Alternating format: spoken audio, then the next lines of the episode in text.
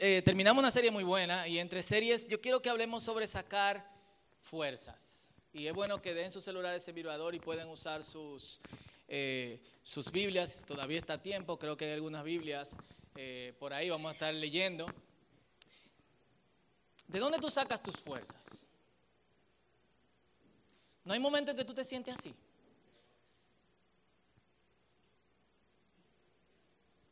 Pueden mirar al lado porque esto también se va de vez en cuando.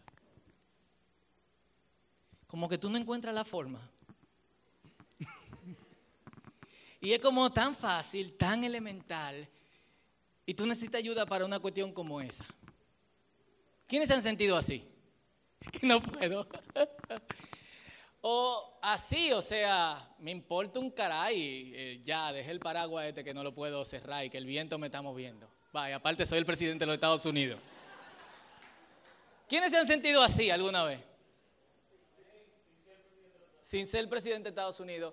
Y lo lindo es que no hay nadie que pueda ayudarnos. Esto de hecho pasó con el Air Force One y un minuto después otra persona del gabinete del presidente de Estados Unidos dice, oh, un paraguas. Qué chulo, bye.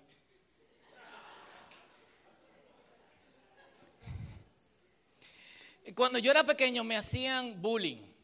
Eh, y yo hice una vez una historia de unos zapatos que yo tenía. Nosotros no teníamos mucho dinero en ocasiones en, mi vida por enfermedades de mi abuela. Una vez yo tuve que usar, creo que lo conté, pero bueno, para los que se quieren seguir divirtiendo y hacerme bullying eh, de nuevo. Eh, por la enfermedad de mi abuela nosotros no teníamos mucho dinero. Déjeme quitar Torón ahí para que no se distraigan. Y yo recuerdo que una vez me regalaron un zapato, tres números más grandes para que yo lo usara dos o tres años después. Pero no había zapato para el colegio, así que tuve que usar ese zapato. Y se me puso como el de Aladino, así. Y full lo dibujaban en la pizarra, el zapato de Fausto y todo lo demás, y no sé cuánto, sí, lloren conmigo. Eh, y bueno, la única fórmula anti-bullying era partirle la cara a alguien. Tú ibas donde tu abuela y te decía, mire muchacho, la próxima vez que le hagan esto, ya usted sabe. Así que uno, inspirado por las películas de esa época como Karate Kid, Showdown, donde el tigre que le hacían bullying y lo golpeaban delante de todo el mundo, encontraba al conserje, que era un karateca frustrado, y le enseñaba karate, el tornado, a partir blow, hacer lagartija de forma inimaginable, violando las reglas de la, eh, de la gravedad. Y nosotros nos inscribimos en Kung Fu, mis tres hermanos y yo, esto en Herrera. En 1987. Ah, Alf, eso es al doblar de tu casa, todo asfaltado ahora y con, y acera. Noelia tenía dos años. Y nosotros nos habíamos inscrito en, en, nos habíamos inscrito en Kung Fu porque de hecho era la forma de ganar fuerza y de poder, era el mejor anti-bullying. Al lado de mi casa, ¿eh? Ah, yo soy el del afro. Esto tiene el de la derecha. Ahí. Yo usaba afro antes de que el afro se pusiera de moda. Eh, y de hecho estaba de moda el afro. y nosotros estábamos muy orgullosos con lo que habíamos aprendido eh, en esa semana, pero lo abandoné tres semanas después cuando me di cuenta que no era tan rápido como en la película. Y cuando mi hermano, de hecho, trató de enfrentar a una de las personas que le hacían bullying y le rompieron hasta la, hasta la camisa. Y es que, y aquí me refiero a lo físico, cuando tú quieres ganar fuerzas, físicamente no es tan rápido.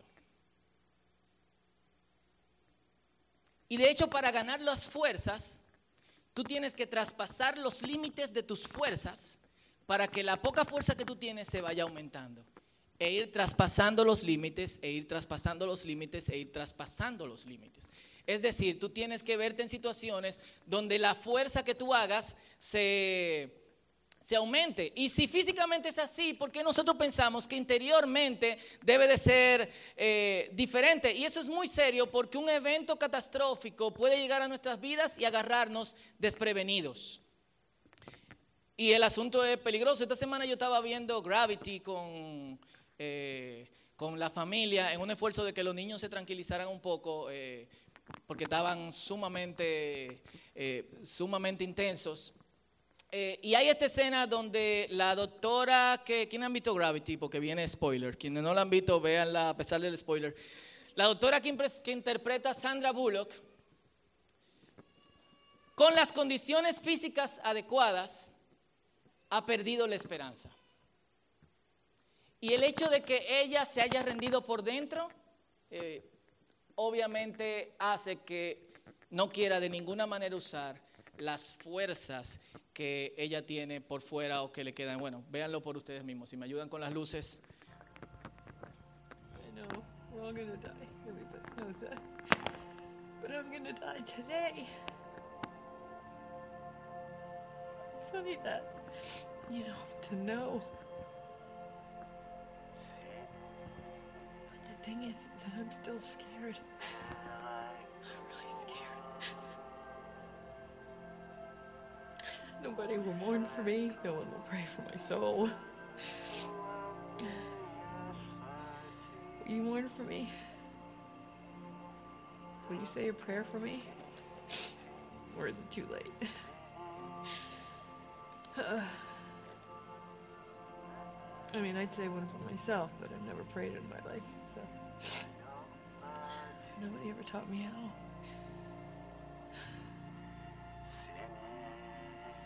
Nobody ever taught me how. Uf, ¿quién se acuerda de esa escena? Oraría yo misma, pero nadie me enseñó cómo. Nadie me enseñó cómo.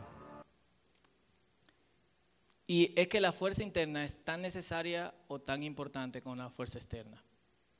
Lo que vemos deporte aquí, eh, especialmente deportes altamente emocionales como el fútbol o el tenis, en el momento en que el ánimo de los jugadores baja, tú sabes que van a perder. A veces Benjamín me mira y me dice, ¿cómo tú lo sabes? Porque tú te das cuenta donde hay ira o donde hay desánimo, por más condiciones, por, por, más que las condiciones físicas del jugador sean las adecuadas, lamentablemente todo se puede ir a pique. Y aquí tenemos deportistas y ellos saben eh, sobre eso. Y es porque nuestra fuerza interna, lo que pasa con nosotros dentro, cómo nosotros nos encontramos por dentro es tan importante a cómo nosotros nos encontramos por fuera. Y así como nosotros hacemos de, alguna otra forma cosas para fortalecernos, físicamente, ya sea que todo ejercicio que te alimente apropiadamente o que te alimentes no apropiadamente, pero cada día, nosotros deberíamos hacer lo mismo internamente. Y de hecho, las culturas que nosotros llamamos primitivas son mucho más sabias que nosotros en este tipo, en este tipo de cosas. Hay una tribu en México eh, que tiene Don Taraupara, Raramuris, ellos corren por kilómetros en chancletica. De hecho, lo que tiene le gusta a Jorge Drexler. Tiene un video con una jeva de esto cruzando dos gente. Qué bueno, chulo. Eh, y un pastor que se encontraba predicándole a ellos decide ir con ellos en esta carrera por kilómetros y se da cuenta que en un punto de la carrera, aunque ellos no están cansados y aunque son capaces de correr mucho más allá, se sientan. Y se sientan por un largo rato y disfrutan el estar sentados. Y el pastor le preguntó, ¿por qué ustedes se sientan? ¿Por qué están disfrutando estar sentados cuando hay muchos kilómetros por recorrer y no está cayendo la noche? Ellos dicen, porque el alma tiene que alcanzar el cuerpo. Es decir, incluso la gente que nosotros creemos que sabe mucho menos que nosotros, sabe que hay momentos donde quizá tú has puesto lo físico al límite y tu interior tiene que machar lo que está pasando en tu eh, exterior. Y lastimosamente, estas son las fuentes de nuestras energías internas.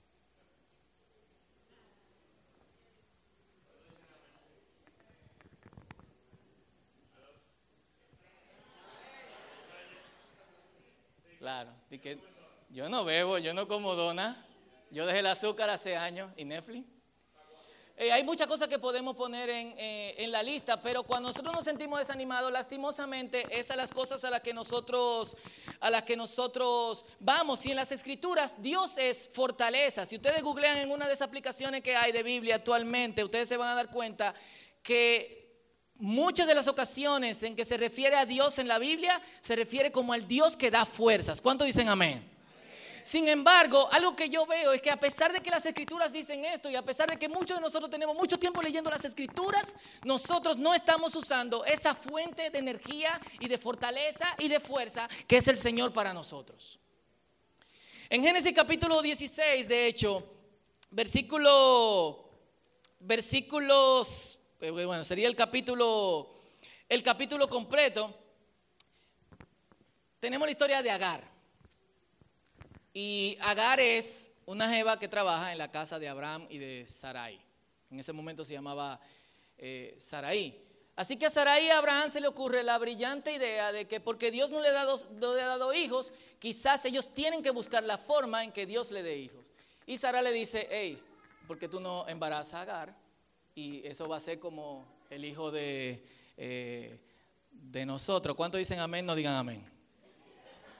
Claro, ya estoy leyendo. Eh, y Abraham estaba como que, en serio, Sara, ¿tú me vas a poner a eso? No, oh Dios, wow. En serio, Sara. En serio, en serio, yo he orado toda la noche y estoy sintiendo la presencia del Señor que me está diciendo, agarra, agarra, agarra, agarra, agarra, agarra, agarra, agarra. Así que Abraham eh, tomóle, llególe y preñole. Pero cuando Agar sale embarazada, mucho más joven que la fabulosa esposa de Abraham, Sarai, Sarai empieza a hacerle bullying. ¿Y qué hace Agar? Se va. Y es en esta situación donde ella está en el medio del desierto con sed, pensando, yo estaba mejor suapeando, cocinando, fregando, y ahora está embarazada, oprimida por la gente que dice ser la gente de Dios y deseando morir en el desierto. Y hay dos nombres con quienes se le conoce, con los que se le conoce a Dios en, en Génesis. Uno es el Elión, que significa Dios altísimo, y el otro es El Shaddai, que significa el Dios de los grandes espacios, el Dios cuyas riquezas no tienen límites. Y, y, es curioso porque ambas cosas tienen que ver con tener el espacio suficiente para tú vivir en culturas donde la gente vivía en cierto modo en espacios, eh, en espacios confinados. El Elión, el Shaddai y este El Elión y El Shaddai se encuentra con Agar y esto es lo que le dice en Génesis 16 del 13 al 14. Dice, eh, levántate. Yo tengo un propósito contigo. Tú eres desechada, eres madre soltera, estás embarazada. La gente de Dios te ha oprimido pero yo quiero que tú sepas que a pesar de ser madre soltera, embarazada, oprimida, maltratada por gente que se supone que debe de agradar a Dios, yo estoy contigo. Y dice la Biblia que a partir de entonces Agar utilizó otro nombre para referirse al Señor quien le había hablado. Ella dijo, tú eres el Dios me ve. Qué loco, ¿eh? Probablemente ella estaba pensando, porque yo estoy oprimida, porque soy una esclava, madre soltera, embarazada, Dios no me ve. Pero Dios le demostró a ella, aparte de todo lo que puedan decir, yo sí estoy contigo y yo te veo. También dijo, ¿de verdad he visto aquel que me ve? Así que ese pozo fue llamado Beer Lahai Roy, que significa pozo del viviente que me ve, y aún se encuentra entre Cades y Beret. El Roy. Aquí está para los que quieran hacerse un tatuaje, los que quieran hacer una calcomanía, un tatuaje no sé. Eh, la promesa del Señor es esta, cercano está el Señor para salvar a los que tienen el corazón roto y el espíritu. Cercano está el Señor para salvar a los que tienen roto el corazón y el espíritu. Y si bien no tienes el corazón y el espíritu roto hoy, en algún momento lo tendrás. Alguien se va a encargar de eso. Edra se ríe nada más, ¿eh? Cuánta malona. Algo va a pasar donde tú vas a perder todo en tu interior a causa de que tu corazón, tu mente, lo que tú eres por dentro se, se craquee. Pero la palabra de Dios dice, Dios está contigo. Y creo que no hay un salmo que lo describa mejor que el Salmo capítulo que el Salmo capítulo 91. Y yo quise hacer una traducción contemporánea, media poética del asunto. Algunos conocen el Salmo y le molesta cuando uno hace este tipo de cosas. El, el que habita el abrigo del Altísimo. Toditos lo saben. El salmo que la abuela abría en la casa cuando tú entrabas y le ponía la mano a la Biblia. Pon la mano a la Biblia, muchacho. Y dice así, el que ha decidido refugiarse en el Altísimo, en la sombra del Todopoderoso, descansará continuamente. Por eso le he dicho al Señor, eres mi refugio donde del peligro me oculto. Eres mi Dios y en ti confío. Me librará de la plaga destructora, de la trampa y del tramposo. Con sus alas te cubrirá y en su abrazo tendrás refugio. No tendrás miedo a violencia de noche ni a balas perdidas de día. Escaparás de catástrofes nocturnas y del peligro del mediodía que te hastía. Verás que estas cosas le pasan a mil y a tu derecha a diez mil, pero tú saldrás ileso y no te preocupes. Tus ojos verán al corrupto recibir el castigo por lo que ha hecho. Wow, Dios, eres mi refugio, el Altísimo en quien descanso. Ni mal ni enfermedad te tocarán, pues a sus ángeles mandará y donde quiera que vayas te protegerán. Sus manos te sostendrán de modo que con ninguna piedra puedas tropezar. Pisarás leones y cobres. Oye, qué loco, pisarás, aplastarás leones y cobras. Escucha esto, te dice el Señor.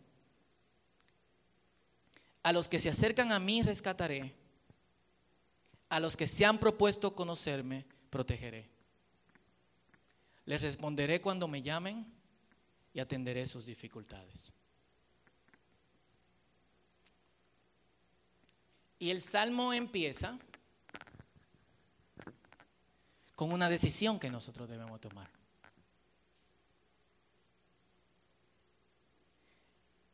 Nosotros debemos decidir refugiarnos en el Señor. Y lo que el pasaje en el, idioma original eh, eh, eh, intenta decir es que los que deciden pasar el día con el Señor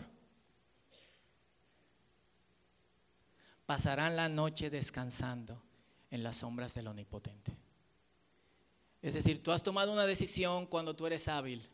Tú has tomado una decisión cuando tú puedes hacer cosas porque es usualmente el tiempo, al menos que tú seas sereno, médico, bombero, cualquier otra cosa, o publicita y tienes que quedarte en la agencia hasta la una de la mañana. Es usualmente el tiempo en que nosotros hacemos cosas. Dice el, el que ha decidido ponerse bajo la protección del Señor cuando todas sus capacidades y habilidades están en su mejor punto, Cuando no pueda hacer nada, cuando intente descansar, descansará también en el Señor. Pasará la noche bajo su sombra. Y el pasaje usa dos palabras para Dios. El que ha decidido refugiarse en el Altísimo, que es el Altísimo, dije el nombre de Dios al principio, lo que están atendiendo. El Elión. Morarán bajo la sombra del Chadai. Es decir, descansaremos en donde están los espacios de, del Señor. Y yo tengo que tomar esa decisión antes de que mis habilidades no sean las apropiadas para enfrentarme al peligro. Yo tengo que acercarme ahora al Señor antes de que el dolor y la confusión y un evento desafortunado de la vida rompan cosas en mi interior. Yo tengo que acercarme al Señor aun cuando yo pienso que yo no lo estoy necesitando. Y algunos se preguntarán, ¿cómo uno descansa en el Señor? Y yo te pregunto, ¿cómo tú descansas? ¿Qué tú haces para descansar? ¿Eh? Cierran los ojos, ¿qué más? En vida real, o sea, ustedes no descansan. ¿Qué hacen? Un baño de agua caliente. a la cama, te acuestas. ¿Qué más? Una musiquita. ¿Qué más? No, no, esa es droga. ¿Eh? ¿Eh? Si nosotros queremos descansar, simplemente tenemos que tomar la decisión de tomar la postura de descanso. Yo no sé si ustedes han visto gente que llega de la calle todo sudado y cansado y no sé cuánto y tú le dices, siéntate. No, no, no me quiero sentar ahora porque tú sabes, estoy en actividad y no me quiero sentar en este momento, después me siento. Pero siéntate, descánsate, tranquilo. No, no, no, ahora no, no, no, no, no, no. Pero tranquilo, siéntate, yo te busco un vaso de agua, etcétera. Eso somos nosotros en el Señor. Y le estamos buscando la quinta pata al gallo, al gato, pero también puede ser gallo, que nada más tiene dos pensando, ¿cómo hago eso? O sea, si tú quieres descansar físicamente, te sientas. Si tú quieres descansar en el Señor, también te sientas. Entonces, ¿cómo nosotros descansamos en el Señor? Yo puse cuatro cosas. Primero, descansa en Él. Una forma de nosotros recobrar fuerzas, lamentablemente no hay vuelta con otra cosa, ni hay... Eh, eh, es simplemente sentarnos y dejar que el Señor actúe. Es simplemente confiar que a pesar de que quizás yo tenga las capacidades para resolver, en este momento yo necesito pausar. Y en mi pausa Dios va a actuar. ¿Cuánto dicen amén? Dos, permanecer ahí hasta que recobres totalmente tus fuerzas. No hay descanso auténtico si nosotros no acabamos todo el proceso. Y para los dos primeros puntos, nosotros necesitamos fe. ¿Fe en qué? Fe en que el Señor va a actuar en lo que yo estoy dejando pausado. Tres, yo voy a usar ese tiempo para ganar más fuerzas. Mientras estoy sentado en el Señor, una de las cosas que yo voy a buscar es cómo yo continuamente repito esto en mi vida. Cuatro, repetir. Descansa en Él, estar ahí hasta que recobre fuerzas y use ese tiempo para ganar más fuerza. La Biblia nos dice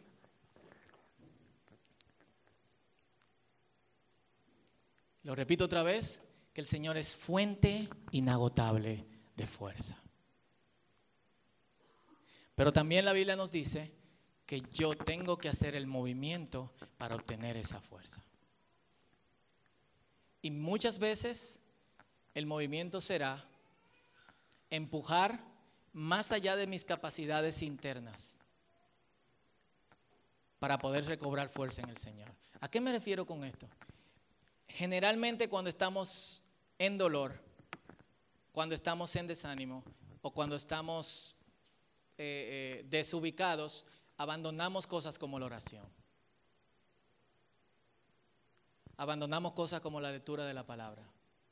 Abandonamos cosas como la comunidad. Y hay un movimiento que no es solo descanso, sino es ejercitar más allá de las fuerzas que yo tengo en ese momento, sabiendo que la respuesta del Señor va a ser levantarme. Porque el cercano está el Señor, de quienes tienen el corazón y el espíritu roto. Y me gustaría que inclinemos nuestra cabeza en esta mañana.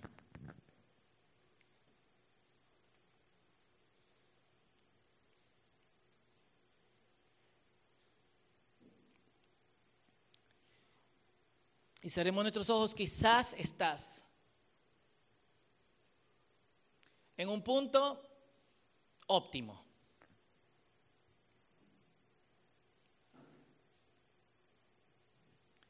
Tu vida fluye, las cosas van como planeaste y estás recibiendo el resultado de todo lo que has hecho.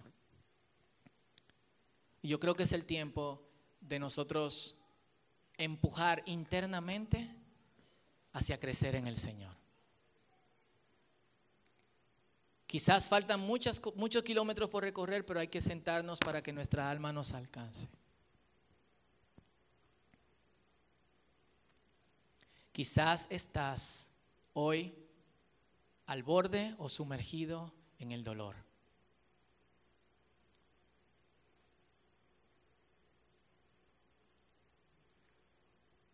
No intentes más, no te quedes parado. siéntate bajo la sombra de el león. Porque hay cosas que yo tengo que hacer y cosas que tengo que resolver. Descansa en el Señor. Así que en esta mañana no hay que ser profeta o tener el don de ciencia para saber que aquí nos encontramos personas de los dos grupos. Y el Señor conoce tu situación.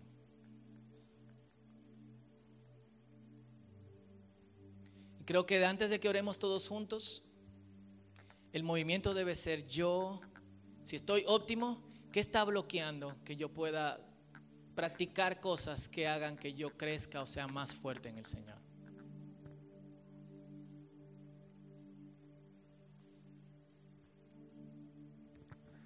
Si estás en medio de dolor, si tu alma y tu interior se va desvaneciendo. Estamos aquí, no puede decir como el video, nadie me enseñó cómo orar ni nadie está orando por ti. Estamos todos juntos en este lugar.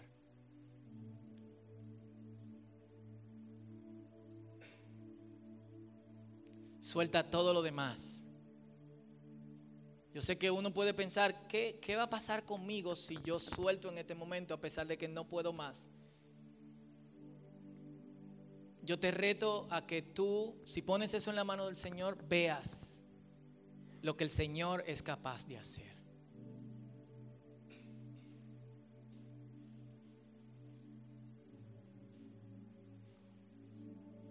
Así que sea cual sea tu situación, hoy es el día de la decisión. Los que han decidido ponerse bajo la sombra del Altísimo, esos somos nosotros hoy. ¿Cuántos dicen amén? ¿Cuántos dicen amén? Los que han decidido ponerse bajo la sombra del Elión, del Altísimo. Así que vamos a orar, si te puedes poner de pie. Y antes de orar juntos, presenta tu condición al Señor. Pero sal de aquí con una decisión. Óptimo Señor, en este momento en que todas las cosas en mi vida están bien, yo quiero poner bien, yo quiero sentar todo lo que tiene que ver con esfuerzo físico y yo quiero que mi alma me alcance. Yo quiero poner en orden las cosas en mi interior.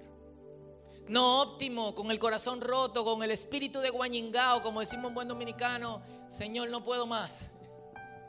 No sé ni cómo orar, no sé qué más decir, no tengo respuesta absolutamente nada. Y el tipo que iba a cerrarme el paraguas decidió pasarle de largo. Pero en el nombre de Jesús yo descanso en ti. Esas son nuestras oraciones hoy y este es tu tiempo con Dios.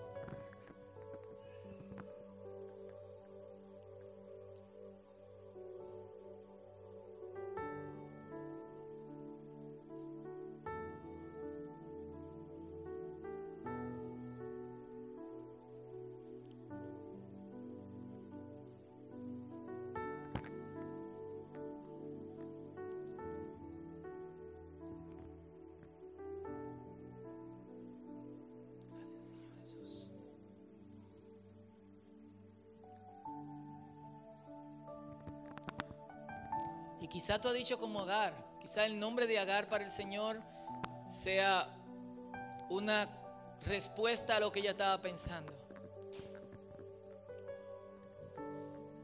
Quizá tú has dicho, Dios no me está viendo. Dios está con otra gente y Dios no está conmigo. Eso es mentira. Él es el Roy, el Dios que nos ve. Y quizás lo que tú necesites en vez de seguir caminando por el desierto sin agua y a punto de morir de sed, es tirarte y decir, Señor, ahora muéstrame que me ves. Quizás como Agar eres madre soltera y no tienes ayuda. Quizás perdiste tu empleo en esta semana. Quizás tienes años buscando un trabajo y no lo encuentras. Quizás está lidiando con la depresión o con ansiedad profunda. Quizás las relaciones en las que te has involucrado no funcionan. Quizás has puesto todo tu esfuerzo en la obra del Señor, pero nada pasa en tu interior y contigo.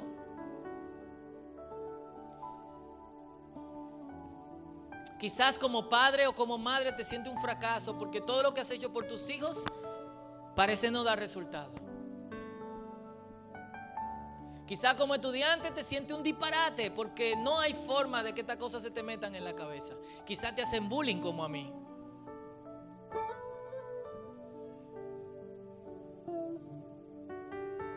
Quizás tu familia te ha desplazado.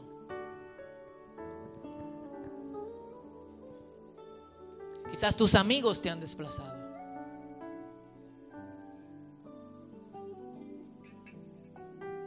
Quizás tú mismo has dicho, no valgo nada, me rindo. Y Dios te dice, eres lo más preciado. Tú puedes en la fuerza que yo te voy a dar. No te rindas. Vamos a caminar juntos. Lo que yo quiero en esta mañana es que escuches la voz de Dios. Y para escuchar la voz de Dios hay que parar. Para descansar en el Señor hay que parar y hay que descansar. Hay que soltar. Dios te ve. Y Dios te invita a sus amplios espacios, altos y anchos, que Efesios capítulo 3 dice que son características de su amor. Señor, en esta mañana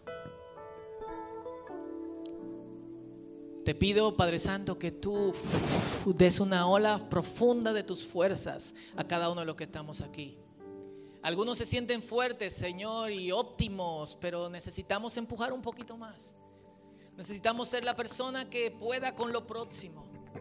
Algunos se sienten desprestigiados, desbaratados, desguañingados.